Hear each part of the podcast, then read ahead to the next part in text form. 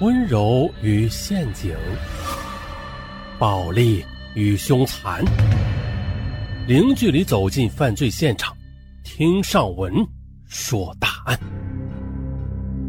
本节目由喜马拉雅独家播出。吴泽是一九八零年二月十八日出生于江西省九江市修水县的一个农民家庭。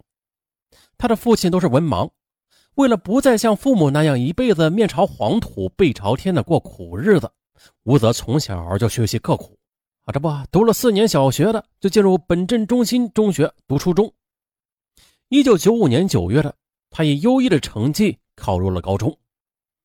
读高中期间，吴泽由于家庭贫困，非常自卑，他性格很内向的啊，很少与班上的同学交谈。但是成绩又特别优秀，很讨老师喜欢，于是呢，班主任就经常给吴泽做工作，还多次的拿钱资助他学习，鼓励他放下包袱，安心的读书。可是吴泽却把家长寄予的希望和老师对他的关怀视为一种无形的压力。进入高三的冲刺阶段时，他的性格就变得十分的抑郁了。一九九八年五月。郁郁寡欢的吴泽暗恋上了同班的一个名叫李小珠的女生。这李小珠身材高挑啊，清秀可人。她家住在县城，家庭条件是非常优越的，又是个独生女儿啊，还没有谈过女朋友。到了一九九八年六月的一天下午放学，这吴泽就把李小珠叫到了学校操场边，忐忑不安地对李小珠说。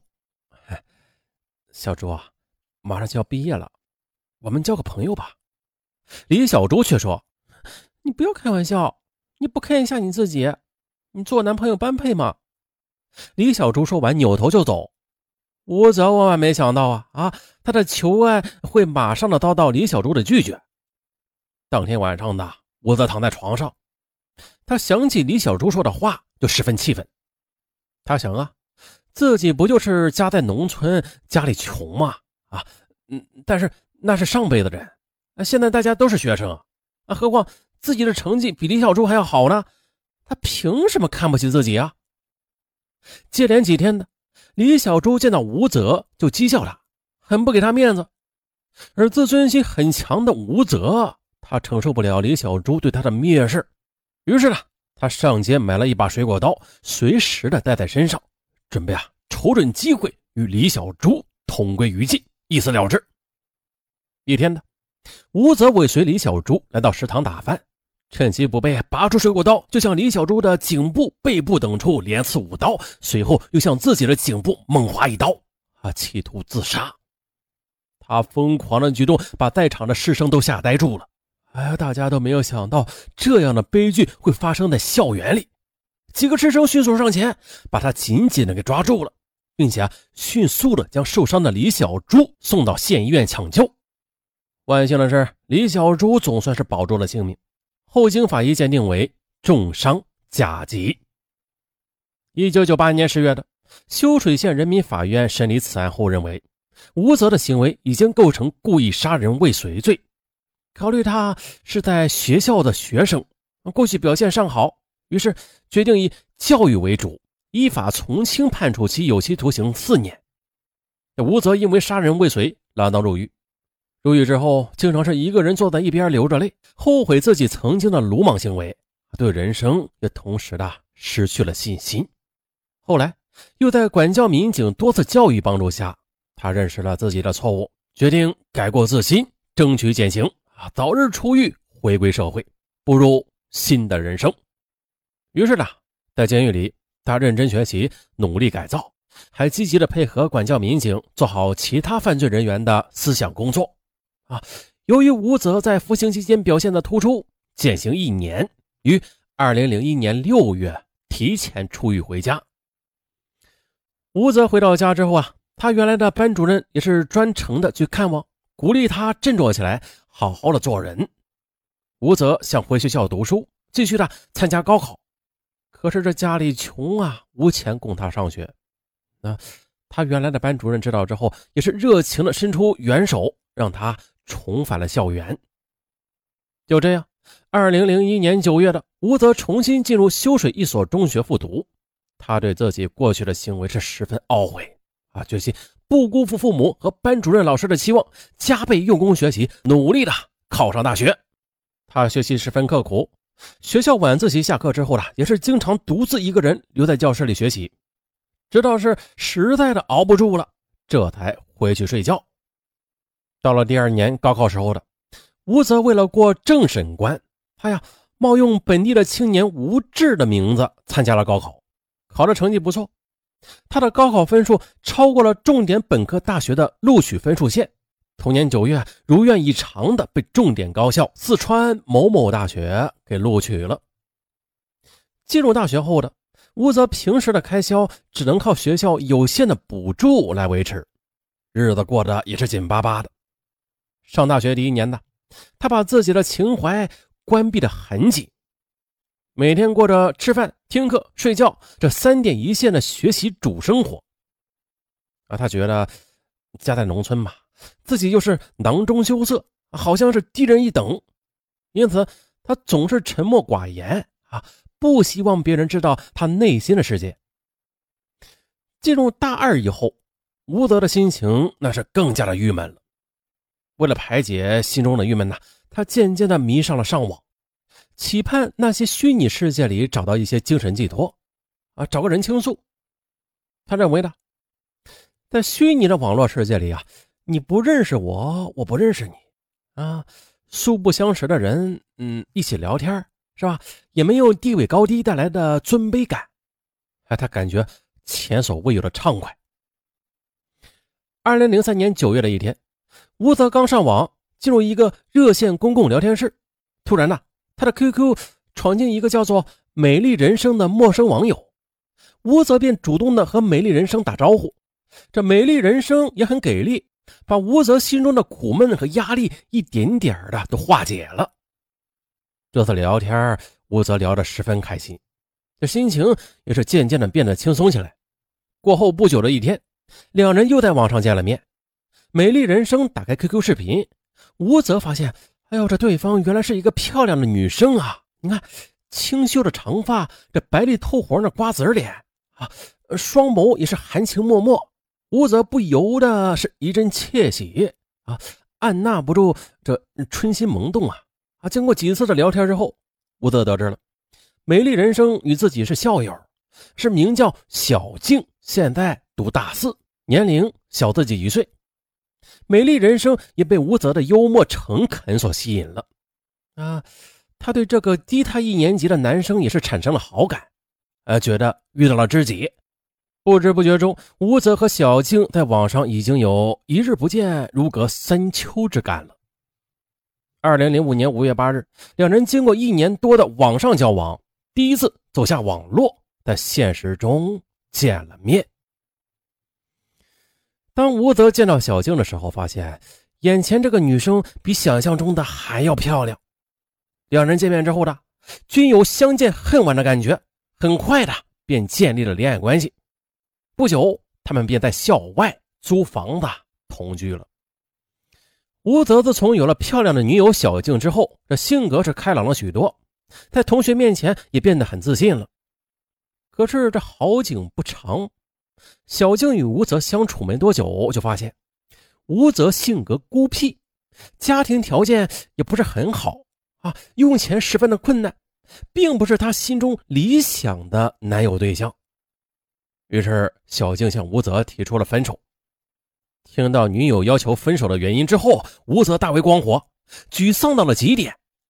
吴泽知道自己很穷的啊，想用纯情来换取爱情，为此呢。他就多次劝小静珍惜这段感情，不要离开他。可是呢，无论吴泽如何开导劝阻，甚至喝农药等自杀手段相威逼，都未能改变小静想同他分手的决心。那一段时间里，吴泽终日的是焦虑不安，再也无心学习了。二零零五年六月十九日午饭后的，吴泽和小静相约来到出租房。吴泽对小静说。小静啊，你知道吗？我天天都在想你、恋你，甚至做梦都梦见与你一起漫步在校园外的小沟边，一起到影剧院看电影。可小静半天也没答一句话，啊，带着吴泽说的口干舌燥、无话可说之时，小静则冷冰冰的对吴泽说：“不用说了，我考虑很久了。我们当初结识是太单纯、太幼稚、太朦胧了，现在想起来很不现实。我反复考虑了，我们俩在一起还是不太合适的。与其双方天天备受煎熬。”那还不如早点分手吧。吴泽听到自己心爱的女友这几句话后，他好半天没有回过神来。此时的吴泽的内心是十分的矛盾的。他对这次恋爱十分珍惜，原以为小静只是与自己赌气的，啊，想尽力的缓和矛盾。但是渐渐的，他发现了所有的努力都无济于事。这好不容易得来的爱情，突然间说没就没了。特别是小静说的话，与七年前李小珠说的话如出一辙。归根到底啊，就是他们看不起他，由爱转恨的心态促使他极端的认为，看不起自己的女人都不应该活在这个世上的，都应该死去。当听到小静这是最后一次见面等话时，吴泽当面威胁说：“你要是不同意保持我们的关系。”我就喝农药死了算了。他一边说着，一边就拿起了自己准备好的农药，敌敌畏，打开瓶盖就喝。小静吓坏了，他把事情闹大，上前一把就将吴泽手中的瓶子给打掉了。可此时的心灰意冷的吴泽对小静仇恨无比，两眼冒着凶光，他一把将小静摁倒在床上，又摸出了随身携带的水果刀，对准小静的颈部连刺几刀，残忍的将她给杀死了。吴泽作案以后的，从小静的包内又搜走二百元的现金和学生证、身份证、手机等物，离开了出租房。他明白自己如果被抓获是要判杀头的，他不想坐牢啊，他渴望自由自在的生活。潜逃期间呢，他每天晚上都在做着噩梦，梦见自己被戴上手铐关进了监狱。有时候梦中惊醒后，又吓出一身冷汗。再也无法入睡。终于的，二零零五年九月二日，吴泽在洪雅县瓦屋山国家森林公园的一家网吧内被抓获。他在向警方交代犯罪原因时说，自己长相一般，个子又不高，经常感到低人一等。他还说了，追求一个女孩，如果不能追求到手，那就是人生的失败，纯属放屁，那是你人生的。变态。二零零六年一月，吴泽被起诉到检察机关。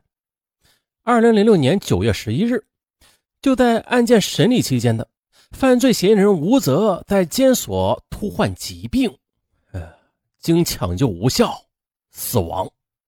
啊，这哎呦，在上文说的案子当中，嗯，这个结尾应该算是头一例啊。